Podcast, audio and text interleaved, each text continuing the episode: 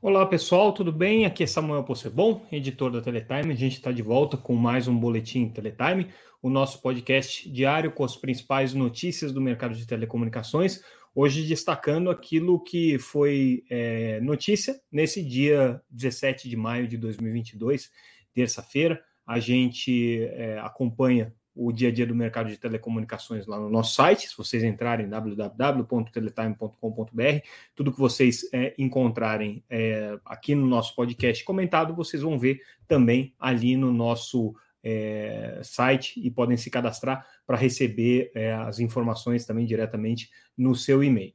É, começando então com a, as informações que são destaque nessa terça-feira, a gente traz um, um dado importante com relação a, a, na verdade não é nenhum dado importante, uma análise importante, né, sobre o dia da internet.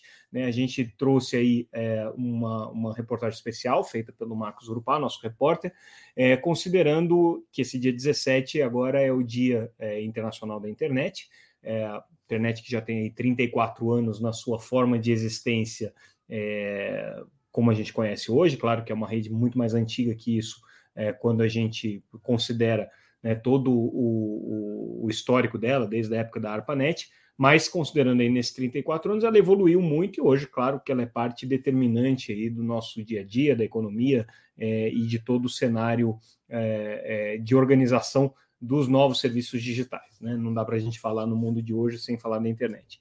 E aí, é, a, a, análise que a gente traz, ouvindo aí vários especialistas, mostra quais são os desafios do ponto de vista é, regulatório né, desse, desse contexto da, do debate da internet. Então, uh, o, a nossa reportagem ouviu alguns desses especialistas e, de uma maneira geral, os consensos giram em torno de alguns problemas que precisam ser endereçados quando a gente fala em regulação da internet. Na verdade, a gente está falando muito mais em regulação de plataformas, pelo poder econômico que elas têm, então é, é, uma, é uma regulação voltada justamente a garantir a competição e o cenário diverso e plural é, dos diferentes atores que atuam na internet. Uh, a questão da liberdade de expressão, que dialoga muito com o problema da desinformação, com o problema de fake news e da, é, do risco que a internet representa também é, para a propagação desse tipo de informação e desse tipo de problema. Né? E também existe o problema é, específico da, da, garantia dos direitos individuais, especialmente na questão é, da privacidade dos dados. Né? A gente tem toda hoje uma economia que está girando em torno é, do, do, compartilhamento dessas informações, do acúmulo, processamento e compartilhamento dessas informações dos usuários, e o que os especialistas que a gente ouviu apontam é que esse é um dos tópicos que tem que ser endereçado. Então, de alguma maneira, o consenso com relação à regulação da internet é, já é bastante consolidado. Claro que ainda não existe aí uma unanimidade, mas já existe uma tendência nessa, nessa é, visão, pelo menos entre os especialistas que a gente ouviu. A questão é como fazer e qual é o tempo para fazer. Com relação ao tempo, a nossa reportagem mostra que já existe aí um problema de atraso né, em relação ao que outros países, outras é, é, áreas do mundo já estão fazendo. Então, você vê esse, esse debate muito mais avançado na Europa, por exemplo. É, mas com relação é, ao, a, às prioridades, é, essas ainda se colocam aí como, como urgentes. Então, certamente é um tema que vai pautar é, atividade legislativa esse ano. Claro que é um ano de eleição, então é difícil você ver o Congresso Nacional discutindo temas tão complexos, mas deve entrar aí na, no, no, debate das políticas de comunicação para o próximo governo, para os próximos é, é, governantes que vão cuidar desse assunto. E é, a gente até já viu é, a Anatel se posicionando com relação a isso, né? O presidente da Anatel, Carlos Baigorre, na sua, é, no seu discurso de posse, falou um pouco sobre trazer a, a, a, a Anatel para o século XXI, trazer um, uma reflexão sobre essa regulação de internet no que ela se compatibiliza com a regulação de telecomunicações. Tema bem importante, importante é a gente lembrar que esse é um assunto que agora é, não é mais é, um assunto de, de acadêmicos. É, afinal de contas, a internet está relacionada aí à vida de todas as pessoas. Então, é, a gente destaca aí esses problemas que estão colocados. Mudando de assunto é, e reforçando um ponto que a gente já havia é, colocado quando a gente fez a série de reportagens sobre os impactos da compra do imóvel, principalmente sobre a TIM. Eles fizeram o TIM Investor Day, em que eles trouxeram muitos detalhes. Depois a gente, no Teletime Live, fez uma entrevista ainda com o Leonardo Capdeville, que é o, é o principal executivo da área de tecnologia é, da TIM, e ele detalhou um pouco mais essa questão. E aí agora eles formalizaram isso do ponto de vista de é, comunicado à imprensa e aos investidores, né? É, com relação à cobertura da, da, da TIM, então é, chegaram aí a, a, a marca de 5.235 cidades cobertas, né? Um, um, um, feito aí importante.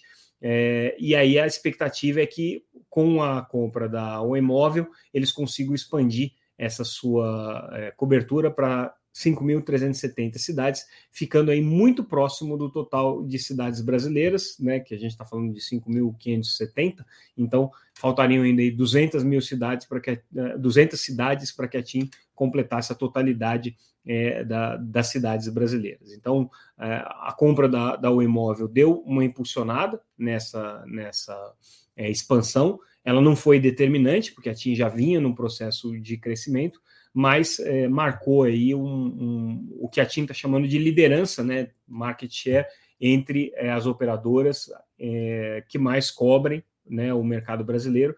Segundo a TIM, ela está nessa posição de principal operadora em termos de cobertura. Ela já vinha reivindicando a melhor cobertura 4G e agora, considerando todas as tecnologias, a TIM hoje é a operadora que tem a maior cobertura em termos de quantidade de cidades. Claro que existem aí é, áreas das cidades que não estão cobertas, zonas rurais, né? É, é, então, assim, nem todos os municípios é, estão atendidos plenamente. Se você for olhar a mancha de cobertura, existem diferenças aí entre as coberturas das é, operadoras, mas em termos de quantidade de cidades cobertas, a TIM chega aí esse número de 5.245 cidades.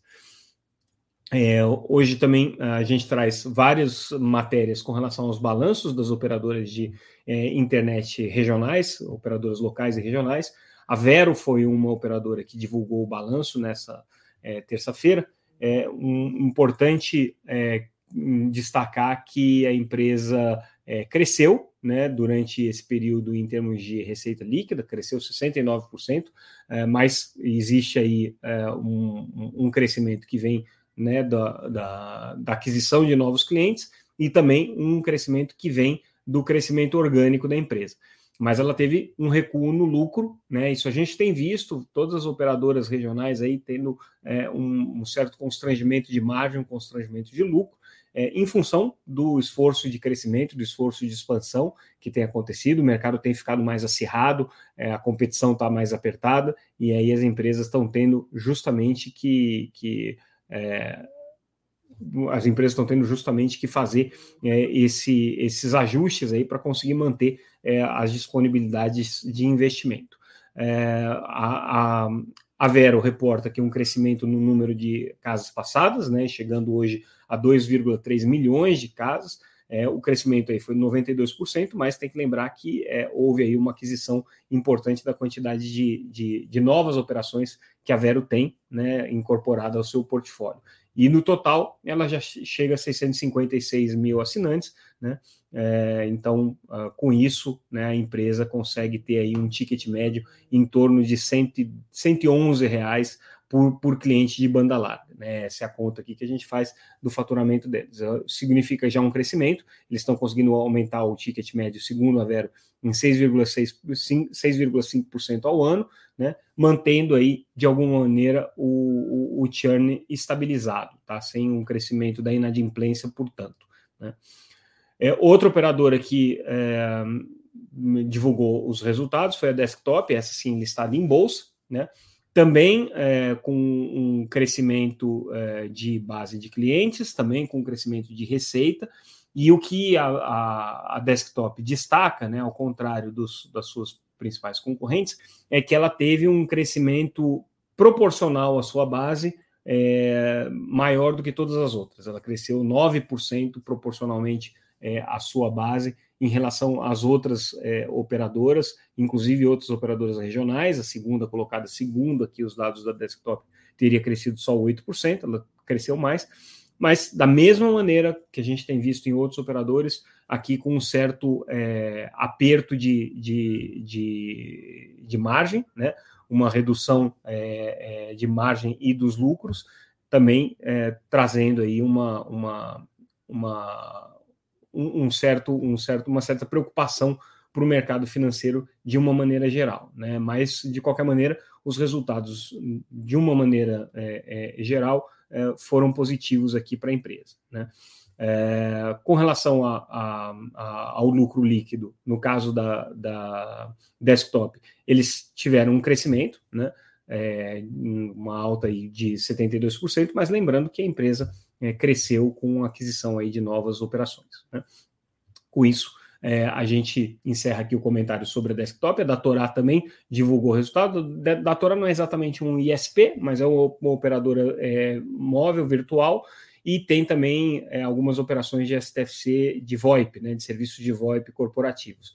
É, e aí, o, o destaque do, do, balanço da Datorá, que traz aí alguns é, pontos positivos de crescimento, é justamente o crescimento no mercado de VoIP. É interessante notar que, apesar da gente achar que o mercado de voz está em queda, no caso da Datorá, que tem esse serviço como um serviço importante de corporativo, principalmente internacional, ela teve um registro aqui de, de crescimento. É, a gente é, já tinha trazido essa informação é, na, há duas semanas atrás, a intenção do Congresso de é, entrar aqui na discussão sobre preços de poste. Hoje, a subcomissão de 5G da Câmara dos Deputados oficializou é, a intenção de entrar nesse debate, vai fazer audiências públicas relacionadas ao tema. Então, a regulação de postes que está sendo feita pela Anatel e pela ANEL. E aí eu chamo atenção para um aspecto desse, desse movimento. É, até então, até né, recentemente, o Congresso não se metia nesse assunto. Tá? E agora é, a gente vê a Comissão de Ciência e Tecnologia da Câmara bastante empenhada nisso, principalmente a subcomissão de 5G, que tem ali na, na figura da deputada Perpétua Almeida a sua principal liderança. A deputada Perpétua tem feito aqui um trabalho bem é, consistente de trazer as pautas de telecomunicações para dentro do Congresso. Claro que nem sempre é, com a abordagem que as operadoras gostariam, porque ela, como parlamentar aqui, ela tem a sua, a sua, a sua cobrança com relação ao setor, faz cobranças importantes, com relação ao setor, mas tem trazido a pauta para dentro do debate parlamentar, é, o que é sempre uma coisa positiva. E aí a gente fecha o nosso noticiário de hoje com a notícia de que a Ericsson e a Intel se juntaram para criar um hub de desenvolvimento do conceito de é, rede de acesso baseada em nuvem. Tá? Essa é uma tendência que é, tem se desenhado cada vez mais sólida aqui para o mercado de telecomunicações, que é a virtualização e a cloudificação das funcionalidades de rede. Interessante que aqui você junta dois gigantes, um gigante do mundo da, das redes de telecomunicações, que é a Ericsson, com a Intel, que é uma empresa é, importante nessa discussão sobre é, servidores e cloud, capacidade de processamento em nuvem, inteligência artificial e tudo mais. Então, eles criaram um hub na Califórnia para pesquisar e desenvolver essas plataformas baseadas em nuvem, que é um caminho importante para o desenvolvimento da tecnologia é, das redes de acesso, principalmente das redes de acesso 5G. Né? Então, essa parceria aqui vale a pena ser observada e acompanhada daqui para frente. É, e com isso, pessoal, a gente encerra o nosso boletim de hoje, um pouquinho mais curto. É, ficamos por aqui. Amanhã a gente volta com mais um Boletim Teletime, o nosso podcast diário com as principais notícias do mercado de telecomunicações. Mais uma vez, obrigado pela atenção, boa noite e até amanhã.